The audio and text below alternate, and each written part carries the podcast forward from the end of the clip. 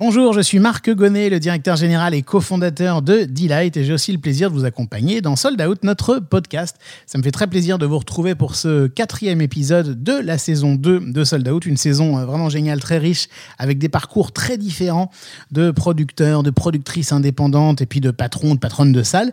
Et aujourd'hui, eh bien, on va partir à la rencontre d'un personnage qui a plutôt fait sa, renommée à travers les médias, puisqu'il a dirigé des très grosses radios euh, comme euh, Énergie, Europe 2, qui est devenu euh, Virgin Radio.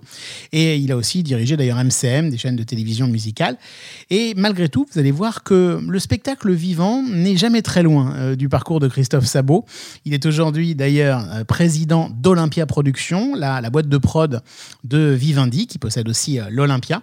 Mais il a une passion viscérale hein, pour la scène. Je crois qu'on le voit dans, dans, son parcours à chaque étape. Vous allez, vous allez voir ça. Et on est ravi de tendre le micro à Christophe, qui est un personnage très riche qui va nous apprendre euh, plein plein de choses. Et euh, on en a besoin, puisqu'on sent que la lumière commence tout doucement à revenir, les perspectives se tracent, et plus que jamais, on a besoin d'entendre celles et ceux qui font le spectacle vivant.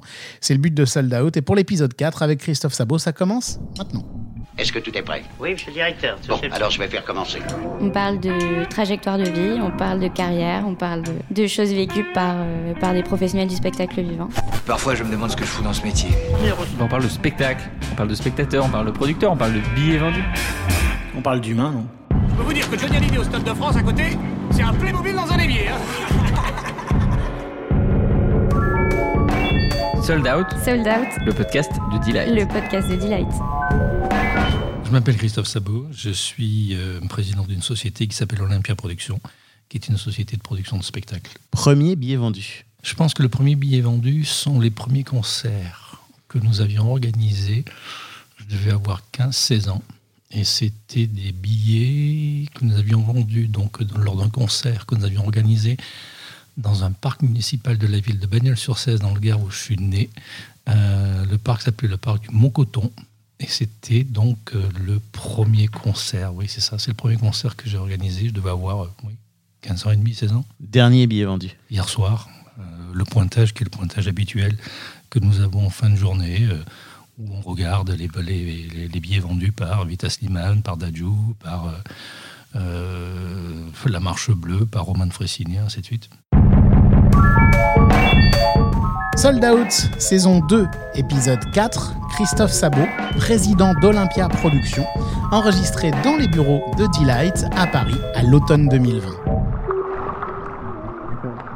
Bonjour Christophe Sabot. Bonjour Marc. Alors on va parler de ton parcours pour euh, savoir euh, comment un jeune homme euh, qui est du, Gard est devenu directeur général d'une des plus grosses sociétés de production de spectacles de France. Puis on va bien sûr parler du, contexte. Mhm. si on commence tout le début, avant Énergie, j'ai essayé de chercher plein de choses. J'ai pas forcément trouvé en, avant de, t'interroger sur Internet. J'ai vraiment envie de savoir d'où vient cette passion pour le spectacle. Et tout ce que j'ai trouvé, c'est que tu étais diplômé d'une licence d'AES, c'est ça? Oui. Tu as fait ça parce qu'il fallait le faire, je présume? euh, j'ai fait ça pour que mes parents euh, continuent à me payer l'appartement que j'avais à Montpellier. Et parallèlement à ça, tu, étais déjà très passionné de médias, de contenu, de live oh, Moi, je fais partie véritablement des euh, ce qu'on appelle les enfants de la FM. J'ai 60 ans, j'ai eu 60 ans il y a quelques jours. Le démarrage est un démarrage qui est assez simple. Hein. Moi, j'ai vécu assez longtemps tout seul dans une grande maison, perdue au milieu d'une pinède et au milieu des vignes. Clairement, hormis les livres et la musique, je m'ennuyais fortement. Alors j'étais très content d'aller à l'école parce qu'il y avait beaucoup de filles.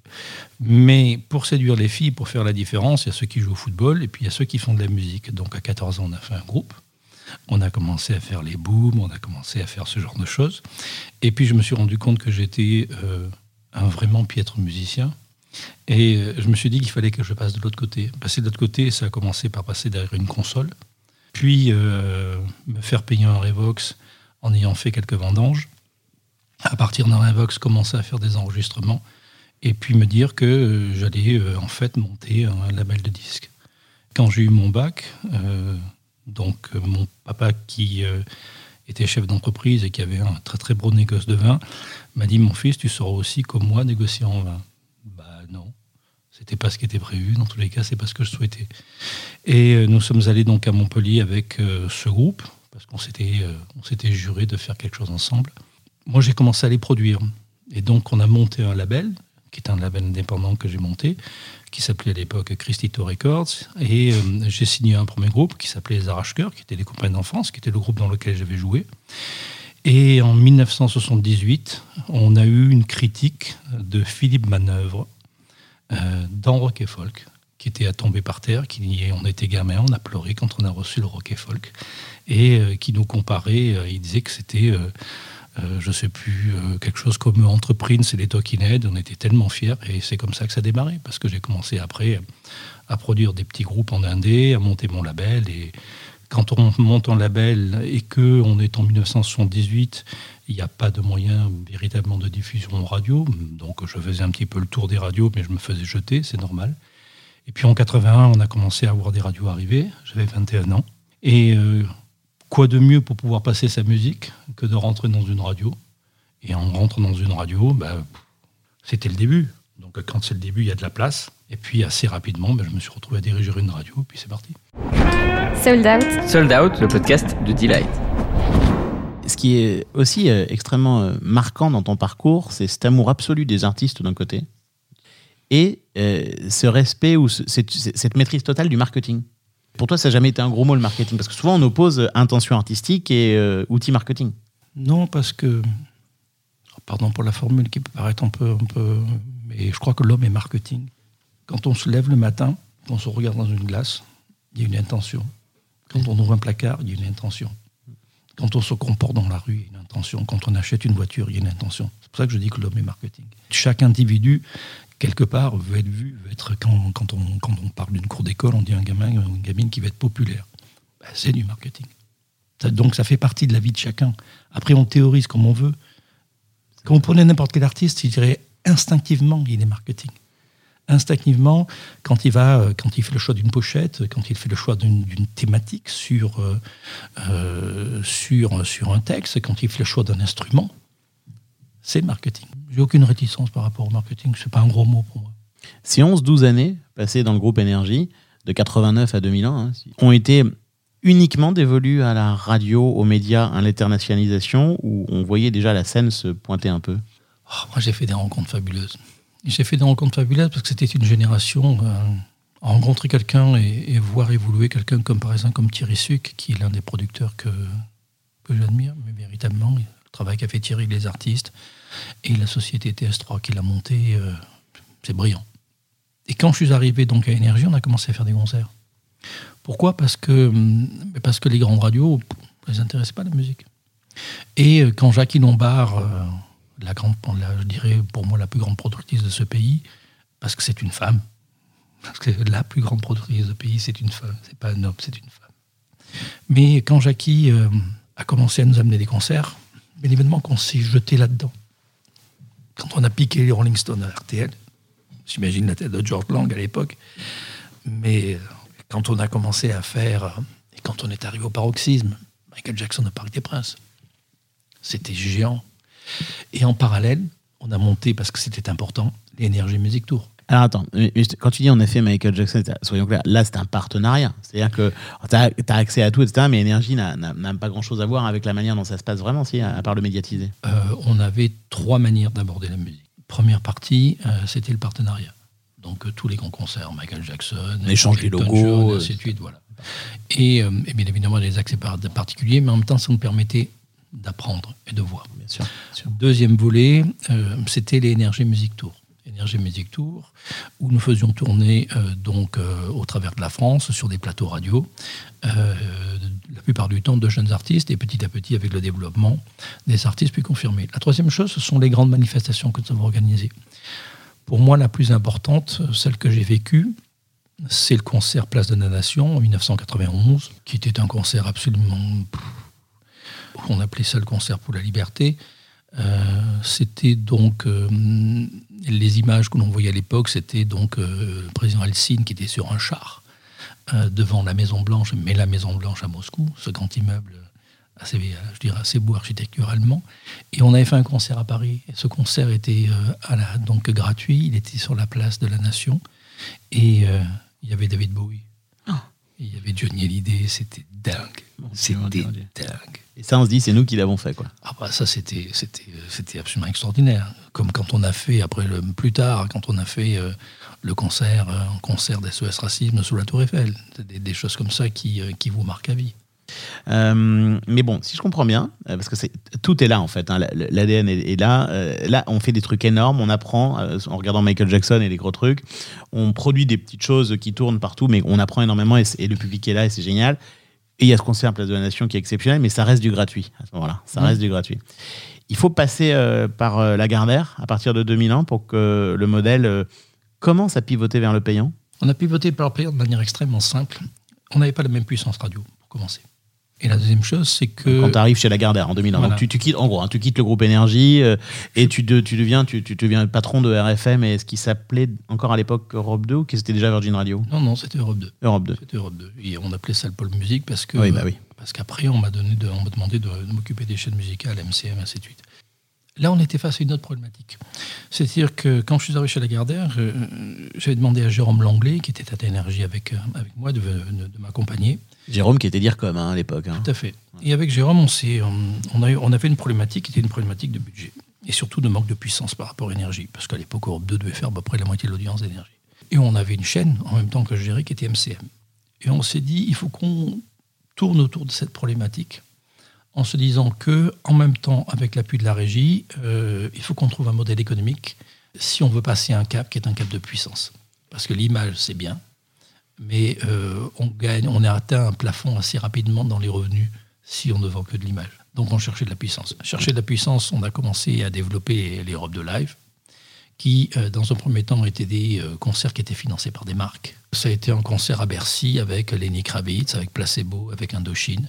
On mettait deux scènes dans Bercy, c'était en direct sur MCM. Et ça, c'était gratuit, Ça, c'était gratuit, mais payé par des marques. payé par des marques. Moi, je me souviens, ce soir-là, j'étais à côté de Jérôme Langlais, donc euh, ton- ton- un de tes principaux collaborateurs à Mhm. l'époque. Il grillait clope sur clope. On avait le droit de fumer à Bercy à l'époque. Tu sais pourquoi? Parce qu'il y avait un couvre-feu à Bercy. Il fallait rendre Bercy à minuit ou une heure du matin. Et, et chaque seconde, chaque seconde de retard le rendait dingue. je crois que depuis, il en a vu d'autres. hein. Oui, je pense. Et puis après, donc, euh, on est passé à autre chose. On est passé à autre chose, notamment avec les Virgin Live, que l'on a fait au Parc des Princes, et là, c'était payant. Avec Mathieu Chédid. hein? Oui, Mathieu Chédid, euh, Tears for Fears, il y a eu. euh, il y avait quoi? Il y avait Garbage. Et euh, moi, quand après j'ai quitté. euh, quand j'ai quitté donc Lagardère, il y avait deux projets qui étaient en cours et que Jérôme a mené de manière brillante, comme il les mène de manière régulière ces projets, à savoir donc le Virgin Live avec Mika. Et puis, c'est pas faire offense à, aux équipes qui, euh, qui ont récupéré euh, tout ce qui était autour des années 80. Mais la marque au départ s'appelait RFM Partie 80. C'est une marque que nous avions lancée avec Jérôme, qu'après Olivier Kiefer a su reprendre avec talent. Mais c'est nous qui, avions- qui l'avions lancée. Est devenu euh, Star 80. voilà, qui est devenu Star 80. Et, euh, et Jérôme avait, euh, avait envie de faire un Stade de France. Et un Stade de France s'est fait. Et c'est à partir de là que Star 80 s'est développé. Là, c'est le moment où tu es devenu un vrai producteur de spectacle. En réalité, Euh, tu prends des risques, tu, tu- tu- tu- tout ça avec une billetterie. euh, Les premiers concerts que j'ai produits payants, c'était en 1979. et euh, j'ai commencé à produire des concerts dans une salle à, à Montpellier qui s'appelle le Rockstore. Et je me souviens de ma, plus, de ma première énorme, mais énorme plantade. Et j'avais pas du tout fait attention sur le calendrier, ça vous apprend. À l'époque, il y avait un groupe que j'aimais bien qui s'appelait Lily Drop. Et euh, sur ma mob, il y avait un single qui était sur ma mob, et je loue le Rockstore. On trouvait une première partie qui était une première partie locale. Imbécile que je suis. C'était un soir où l'équipe de France de football jouait. Mauvaise idée. Très, très, très mauvaise idée. Et donc, en avais fait. Tu continues en parallèle à faire ça euh, depuis Ouais. 79 Ah oui, donc on décompte des concerts, on des concerts, on en a, on en a produit, j'ai aidé pas mal de, de copains, j'ai continué à produire. Donc ça c'est pas du tout. euh, Enfin c'est ouais, ces Europe 2 live qui- dans ces Europe 2 dans les parcs des Princes n'étaient pas du tout tes premières expériences vraiment avec des PNL dé- dé- dédiés. Des, des- Ah non. T'as t'as- fait ça tout le temps. Non, non, non, non, je, je dis, moi, je dis, les premiers concerts que j'ai produits, j'avais 19 ans, c'était, c'était, euh, pas faire vieux con, mais c'est vrai que les, les circonstances, les conditions étaient différentes d'aujourd'hui. Sold Out, Sold Out, le podcast de Delight. Donc vous avez appris tout ça, vous avez développé les chaînes, etc. Il y a eu une période 2008-2009, vous êtes retourné à énergie, machin de ça. Et 2010, Bolloré. Alors, ce qui s'est passé, c'est que j'ai fait, une- j'ai fait une- on fait des erreurs dans sa vie. Et, euh, et j'ai beaucoup appris, beaucoup appris de celle-ci. C'est-à-dire que sur un coup de tête, j'ai quitté le groupe Lagardère. Et euh, je pense que sur cette période-là, avec tout ce que j'avais connu, parce que je n'avais pas connu euh, un seul échec dans ma vie professionnelle, je me suis dit, euh, Énergie est en difficulté, c'est quelque chose, c'est, euh, je dois à Jean-Paul et à Max, Jean-Paul Bocru et Max Josini, euh, ce que j'ai fait dans ma vie professionnelle, donc je vais leur rendre. Et euh, je suis en capacité de pouvoir remonter ce groupe. Ben non, bien stupide. J'étais parti il y a 10 ans, je suis revenu 10 ans après, on ne revient pas. C'était une erreur. Donc euh, on s'est disputé assez rapidement, ça a été long pour, ça a été long pour, euh, pour se séparer, mais je suis parti. Et quand je suis parti, euh, il y a quelqu'un qui, euh, que je connaissais parce parce qu'on avait fait pas mal de choses avec lui, des partenariats, et je venais de terminer euh, la production d'une comédie musicale avec Pascal Nègre et Jean-Claude Camus et Kamel Wally qui s'appelait Cléopâtre. Et euh, à cette occasion-là, euh, je croise de, manière un peu plus régulière Pascal Obispo. Et Pascal un jour me dit, écoute, euh, j'ai envie de passer un cap, il y a beaucoup de choses que tu connais, il y a des choses que je ne connais pas forcément. Associons-nous. Et Pascal m'a dit, voilà, je cherche un manager et en même temps, je voudrais qu'on fasse ensemble une société de production. Ce qui veut dire que je me suis totalement désintéressé aux médias à partir de l'été 2009. Sauf que euh, ça a duré trois semaines. Et euh, j'ai eu un coup de téléphone donc, du groupe Lagardère qui m'a demandé de, faire des missions. Donc j'ai commencé à faire des missions euh, en Pologne, en Russie, en République tchèque, en Roumanie. Mission extrêmement intéressante et enrichissante parce que ce sont des marchés que je ne connaissais pas. Je connaissais d'autres marchés sur énergie. Et en parallèle, je travaillais avec Pascal. Et on a commencé à faire un album une tournée ensemble. Et j'étais vraiment pris par ça. Et euh, quand la mission euh, s'est arrêtée au bout d'un an avec le groupe Lagardère, j'ai été euh, contacté donc par l'intermédiaire de quelqu'un que, tu connais qui s'appelle Constance Banquet. J'ai été contacté par donc Yannick Bolloré. Et il était en train donc de racheter au groupe Lagardère une chaîne que j'avais à laquelle j'avais participé, puisque c'est moi qui l'avais défendu auprès du CSA à l'époque en 2005, et à l'époque elle s'appelait Virgin 17. Et je me suis retrouvé donc après euh, dans le bureau de Bolloré qui m'a dit voilà, je cherche quelqu'un pour lancer la chaîne. Je lui ai dit moi, les médias ne m'intéressent plus. C'est une, euh, j'ai pas, j'ai passé ma vie, mais il me dit moi, je cherche juste quelqu'un qui est là et qui fait du consulting. Je lui ai dit oui, mais je, travaille avec Pascal Obispo, je m'amuse comme un gamin. Euh, je reviens à, on va dire, à quelque chose qui me rappelle presque quand j'avais 19 ans. Et fait, il m'a permis, et merci à, la fois à Pascal Obispo et à Yannick Bolloré, de vivre pendant à peu près euh, 18 mois. D'un côté, euh, participer au lancement de ce qui était à l'époque Direct Star, et euh, de l'autre côté, euh, participer à trois albums et à quatre tournées de Pascal. Et donc c'était un moment fascinant là aussi parce que tu, tu, avais, tous les bonheurs de, sans les inconvénients. C'est tout. Et puis au partir du moment où, euh, où tout a été vendu euh, chez euh, donc à Canal, et je suis arrivé donc euh, chez Canal, je crois qu'en 2013 ou 2014, je sais plus. Et puis euh, je continue à être avec Pascal, puisque puisque là aussi la famille Bolloré me laissait à la fois être chez Canal et, euh, et, euh, et, donc avancer sur ce qu'on appelait des 17 et faire tourner des 17. Mais de l'autre côté, je continue à travailler donc avec Pascal à faire des albums. Et puis est arrivé un jour la décision de Vincent Bolloré de se dire voilà, ben, je souhaite qu'on monte une société qui soit une société euh, de live. Euh, on va l'appeler Olympia Productions et, euh, s'il y a qui dans le groupe pour le faire et puis, il ben, y a un mec là-bas au fond, chez Canal, euh, qui connaît peut-être un petit peu le métier, on va le confier à Sabo. Mais quel, mon petit doigt me dit que tu l'as peut-être aussi, euh, euh, tu as peut-être aidé aussi Vincent Bolloré et ses équipes, euh, Simon Guillam et tous les gens autour de lui, à comprendre le marché, à l'impérieuse nécessité de créer une société qui produit des contenus, et pas seulement qui fasse du ticketing ou qui fasse du média. Il y avait une volonté, c'est-à-dire que je pense que les premières discussions, pas je pense, les premières discussions démarraient entre Pascal Nègre et Vincent Bolloré. D'accord. C'était le début. Et euh, bon, on sait que, euh, que Pascal Nègre a, a quitté, euh, a quitté donc Universal, donc il vient dit assez rapidement. Mais je pense que l'évolution est le fruit de ces discussions. C'est-à-dire que Pascal a très certainement fait germer un certain nombre de choses dans la tête de, de Vincent Bolloré. Et comme Simon Guinam est quand même extrêmement proche de Vincent Bolloré, des échanges ont été faits. Quand Pascal Nègre est parti, euh, il a été remplacé. À partir, je dirais, de, son remplacement par Olivier Nuss, la question du live est devenue beaucoup plus prégnante. Et là, les discussions ont commencé à, je dirais, à progresser. Les grandes lignes du projet euh, se sont précisées. Et toi, étais, alors là, tu étais partant pour te réinvestir complètement dans un tel projet, j'imagine, que celui d'Olympia Prod. Mais moi, ce qui m'amusait, c'est que ça me permettait en fait de faire un pont. Pourquoi? Quand on a avancé sur le projet, euh, il y avait euh, une jeune femme qui, euh, qui aujourd'hui fait partie, je dirais, de, vraiment de mon premier cercle et que je trouve absolument extraordinaire, qui s'appelle Émilie Candinis. Et j'ai rencontré Émilie, qui continue toujours, parce que c'est la personne qui, professionnellement, est la plus proche de Florence Foresti. Et euh, en discutant avec mais je me suis rendu compte qu'il fallait euh, tout de suite démarrer l'humour.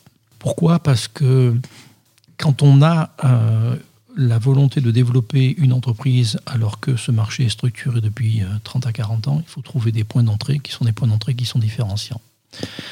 Et faire une force, notre alliance avec Canal, faire une force, les liens que nous avons avec Universal et ainsi de suite. Et donc, euh, plutôt que de faire que de la musique, moi j'ai demandé à ce qu'on s'oriente tout de suite sur deux choses, l'humour et les festivals. Et pas faire que du tour. C'est pour ça que nous avons démarré dès le départ, euh, pas comme une société de production euh, normale. Quand vous regardez bien, on regarde, je dirais, de, nos concurrents, nous sommes différents. Il n'y a pas de fierté ou autre, c'est juste que l'analyse que nous avons faite au préalable du marché nous a amené justement à chercher cette différence. Quelqu'un qui fait de l'humour des festivals aujourd'hui, euh, Live Nation, Live- Nation, pardon, fait un peu d'humour et un petit peu de festival. Nous faisons de l'humour de manière assez massive et nous sommes très très très présents dans les festivals. On est beaucoup moins présent dans le tour, dans les tournées euh, de musique que tous les autres. Mais par contre, on fait beaucoup de développement. Vous voyez, on a énormément investi sur les marchés locaux. Et ça, je le dois à quoi? À mon passage de l'énergie. Parce que la vertu du local, je l'ai apprise là-bas. Et pourtant, euh, on ne peut pas ne pas parler des critiques, des festivals indépendants, des gens indépendants, qui, disent mais, c'est- terrible parce qu'au fond on peut plus exister tout seul. Ils rachètent festival après festival. ou et voilà. Et, que penses-tu de cette discussion qui était celle un petit peu aussi des libraires indépendants par rapport à la Fnac, hein, de, l'indépendance par rapport à la concentration? C'est un, éternel débat. Dans tous les cas de figure, euh, on sait qu'il y a toujours des seuils. Et on sait que dans la concentration, il y a toujours une limite. Ce que je regarde, c'est que peut-être ce qui se passe, on peut dire toute proportion gardée, c'est euh, dans le spectacle vivant ce qui s'est passé par exemple dans l'industrie de la musique. Il y a quelques années, euh, on pensait que les majors tueraient tout. C'est pas le cas. C'est même presque le contraire. Because est une, euh, est une création d'Emmanuel Duburtel et c'est juste fantastique. Ce qu'on fait Believe, c'est pas partie d'une major. Et Believe a inventé un modèle, mais c'est la même chose pour Tôt ou Tard avec Vincent Frerbeau. C'est la même chose pour euh, Wagram. Euh, Il y a des indépendants aujourd'hui qui sont extrêmement puissants, mais c'est la même chose en même temps dans le cinéma. Donc, euh, je comprends qu'il y ait des craintes, mais elles sont légitimes, on les entend. Mais quand on regarde la manière dont on travaille, et j'ai appris, puisque j'ai passé toute ma vie dans les groupes, à gérer ces craintes-là et à les devancer. Tous les gens avec lesquels nous travaillons aujourd'hui sont en fait des anciens indépendants. Mais si, on- regarde la manière dont on travaille, par exemple, avec les Déferlantes, qui est le premier festival véritablement important que nous avons acheté à Argelès-sur-Mer, ce que j'ai dit dès le départ au fondateur qui s'appelle David Garcia, j'ai dit à David, euh, je ne suis pas catalan, j'habite Paris, tu habites euh, à côté d'Argelès. Je ne viendrai pas passer ma vie, je ne connais pas le maire, le maire d'Argelès-sur-Mer et euh, je ne connais pas tous les réseaux locaux. Ce qui veut dire que si nous travaillons ensemble, je ne cherche pas un directeur artistique, je cherche un patron. C'est-à-dire ce que nous allons t'amener, c'est très certainement, bien évidemment, euh, des fonds, mais c'est surtout la possibilité de te développer. Tu es un entrepreneur, et ce qui nous intéresse, ce sont les entrepreneurs. À la différence de beaucoup d'entreprises qui rachètent euh, des petites structures, vous voyez, au bout de 6, 8 mois, ou quand les gens touchent leur earn-out, les gens dégagent. Ça n'a jamais été ma philosophie, j'ai appris ça aussi d'énergie, que les historiques sont importants parce qu'ils ont la mémoire. Il faut respecter la mémoire. Parce qu'une entreprise qui perd sa mémoire, c'est une entreprise qui a perdu son ADN et qui part à la dérive. On le voit aujourd'hui en médias. Beaucoup d'entreprises ont perdu leur mémoire. Elle n'existe plus. Et le public le sent. Et pour garder la mémoire, que ce soit pour les Déferlantes, que ce soit pour le Brie Festival, que ce soit pour Garo Rock, mais qui mieux que l'équipe sur place? Donc ils ont une autonomie. Bien évidemment, ils ont un contrôle financier, ce qui est légitime, puisque nous avons racheté ces entreprises. Mais sur la programmation musicale, ce sont eux qui font la programmation musicale. On discute de tout, mais je m'accorde aucun final cut. Parce que si je commence à m'accorder un final cut, ça veut dire qu'il faut que je déménage. Et on, on peut pas, euh, on, on peut pas euh, ne pas parler du Covid dans tout ça, parce qu'évidemment, j'imagine. déjà, c'est quand même une bonne nouvelle pour eux aussi d'être adossé à un grand groupe pendant ces périodes près de pleines de tumulte. Mais euh, au-delà de ça, évidemment, comment, te- pour, pour- pour poser la question simplement, euh, il y a mille réponses possibles. Comment Olympia Prod vit cette, cette période depuis le mois de mars? Il y a trois périodes. Il y a la première période qui est la période, je dirais, de, de l'étonnement. C'est Sidération. La sidération, la surprise. La deuxième période qui est l'accablement. Et euh, la troisième période qui est euh, la période clairement euh, je dirais de, la, de la réaction. C'est-à-dire qu'aujourd'hui, on sait qu'on ne va pas jouer. Si on arrive à jouer d'ici la fin de l'année, c'est bien. Si on arrive à jouer d'ici euh, l'été prochain, c'est mieux. Parce qu'on jouer, c'est pas jouer pour jouer. C'est jouer, dans, c'est jouer dans des bonnes conditions pour le public, pour les artistes. Et puis des conditions qui mettent pas en survie l'équilibre économique même de l'entreprise. Parce qu'aujourd'hui, la moindre tournée que vous lancez peut tuer la boîte. Mais l'économie, dans tous les cas de figure, est en survie.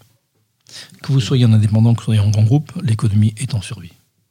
On verra si euh, les fonds qui ont été alloués sont suffisants. Les cas, ils sont nécessaires. Aujourd'hui, c'est le moment, et on a, nous, commencé à partir du mois de mai à se dire, OK, on sait qu'on va être bloqué. Ben, c'est le moment de se reposer, et c'est le moment de regarder qu'avons-nous bien fait, qu'avons-nous mal fait, rediscuter avec les artistes qui nous font confiance, regarder en interne, essayer de reprendre du recul, mais pas non plus essayer, je dirais, de fantasmer un futur que nous ne connaissons pas. C'est-à-dire que c'est pas se lancer dans des projets euh, hybrides parce qu'il faut se lancer dans des projets hybrides, c'est pas vouloir faire du digital parce qu'il faut faire du digital. Euh, Il y a des initiatives aujourd'hui euh, qui sont louables. Nous avons regardées, on en a adapté quelques-unes, on a vu ce qui peut éventuellement être porteur demain. On a vu ce qui était en échec. Ce qui est porteur demain, dans tous les cas, va nécessiter des investissements. Si vous voulez faire quelque chose de propre, en hybride ou en digital, il faut investir. Aujourd'hui, peu de sociétés sont en capacité d'investir. Est-ce que nous allons investir ou pas Je ne le sais pas. Je sais simplement qu'aujourd'hui, par exemple, là, d'ici la fin du mois, j'ai fait un appel à projet euh, dans le courant du mois de juin avec euh, toutes les équipes, que ce soit les gens des festivals, les gens qui font de l'humour, des gens qui font de la musique, et je leur dis voilà, je vais vous réunir dans le courant du mois de septembre, euh, vous allez euh, réfléchir au projet. Peut-être que vous aviez au fond de vous, peut-être des projets qui ont émergé, euh, faire des synthèses des projets que nous avons pu voir à l'étranger. Et euh, je vais tous vous réunir, et puis vous allez venir faire votre présentation. Et euh, on va voter à main levée. Est-ce que ce projet fait sens? Et en réunissant absolument tous les services et donc toutes les compétences. Est-ce qu'on a envie tous ensemble de se lancer dans un projet comme ça, ou comme ça, ou comme ça, ou comme ça? Et je ne sais pas ce qui sortira. Autant il sortira rien de nouveau, autant on aura peut-être qu'une bonne idée, mais il suffit certaines fois peut-être que d'une bonne idée pour faire en sorte qu'une entreprise ne s'arrête pas. Parce que le plus gros danger aujourd'hui, quand vous savez que vos artistes ne jouent pas, quand vous faites la gestion psychologique de vos artistes, et c'est normal, en même temps vous faites la gestion psychologique de vos équipes, et que tout le monde a la crainte qui est légitime, qui est la crainte légitime de la restructuration, parce que toutes les entreprises de spectacle sont en train de se restructurer, que nous allons malheureusement être contraints de euh, faire des coupes sombres. Aujourd'hui, nous avons déjà, nous, réduit les coûts euh, d'Olympia Productions, et même s'ils font partie de Vivendi, c'est pas pour ça qu'on euh, est dispendieux. On a réduit nos coûts entre mars et fin juillet de 27%. Le point qui est le point le plus important aujourd'hui, c'est comment ne pas ramener à l'os une société qui ferait que, à partir du moment où ça va repartir, euh, nous aurions un temps qui sera un temps de, re- je dirais de, de restarting qui serait trop long, parce qu'on aurait trop affaibli la société. Donc c'est un juste milieu entre trouver les bons projets, garder la dynamique de l'entreprise, d'autant plus avec le télétravail dont on voit les forces, mais très rapidement les faiblesses, essayer de trouver autour de ces nouveaux projets la structure qui peut permettre non seulement de continuer à les faire vivre et à les développer, et en même temps anticiper un futur dont nous ne connaissons pas les dates. Si on me dit aujourd'hui, et personne ne le sait, vous démarrez le 12 janvier, je configure l'entreprise pour démarrer le 12 janvier. Aujourd'hui, est-ce qu'il y aura des festivals en, en été 2021 Mais j'en sais rien. C'est pas un tabou de dire je ne sais pas s'il y aura un festival à l'été 2021. Mais c'est pas un tabou de dire aujourd'hui, je ne sais pas quand est-ce que nous jouerons.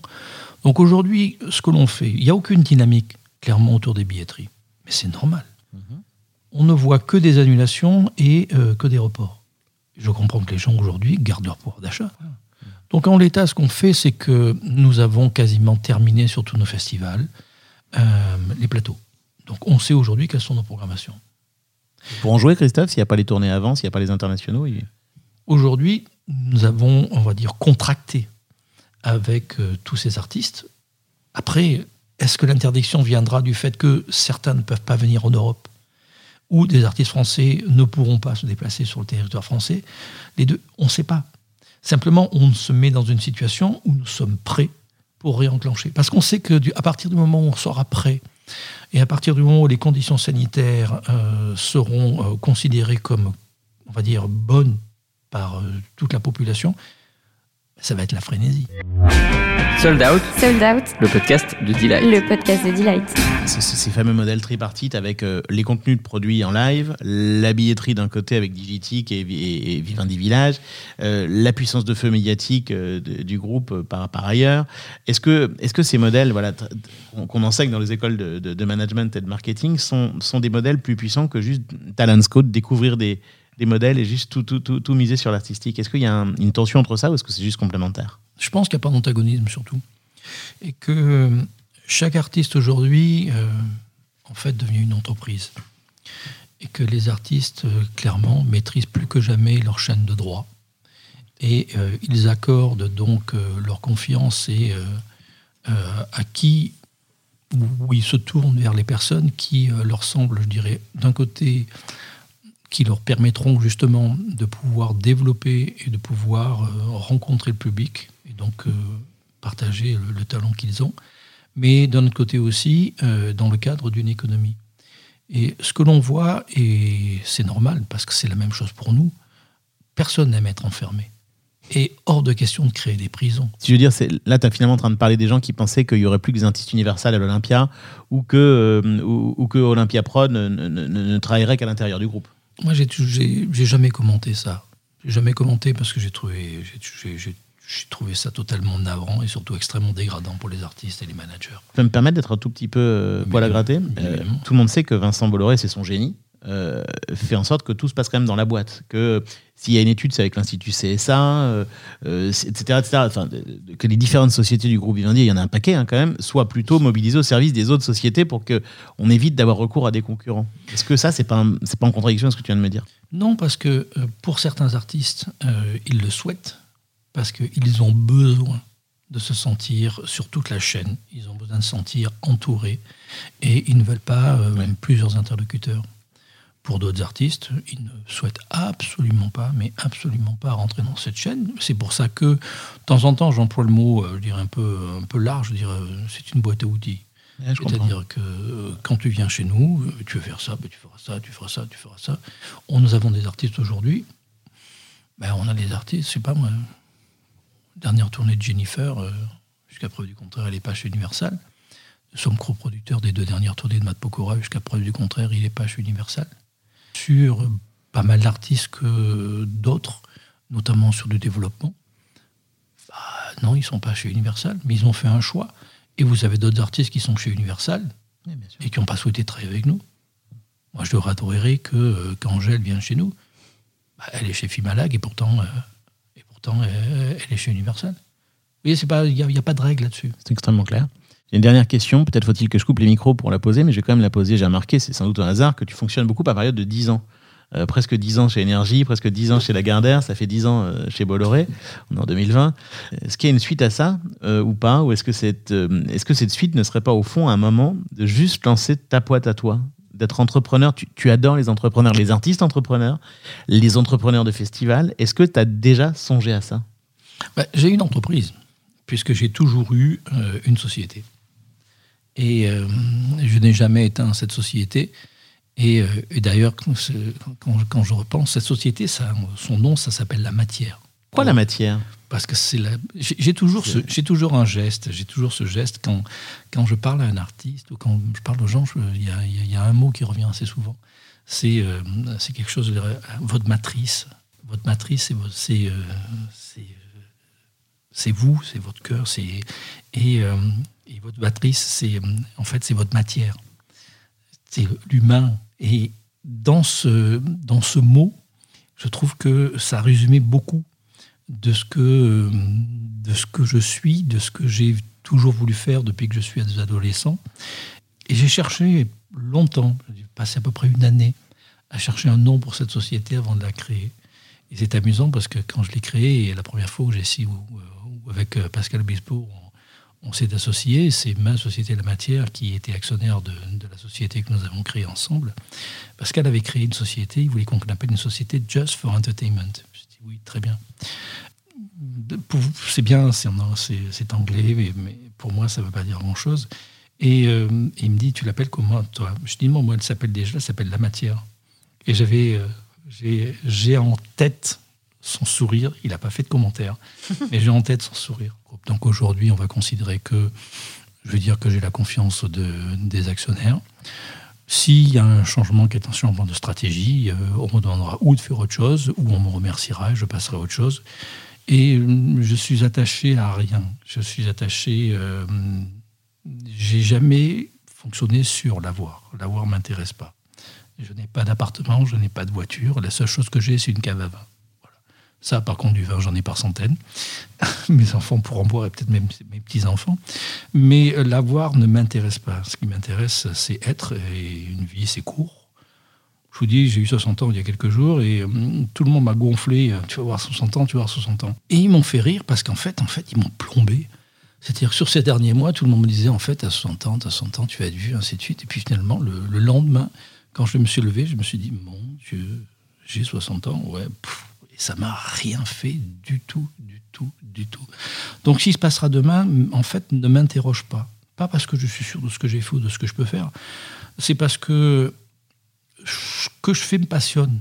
J'ai toujours fonctionné par passion. À partir du moment quand un projet ne rencontre plus euh, l'adhésion, quand un homme ne rencontre plus l'adhésion, il y a une séparation. Alors certaines fois elles sont douloureuses, certaines fois elles se font naturellement. Je suis prêt. Merci Christophe. Merci.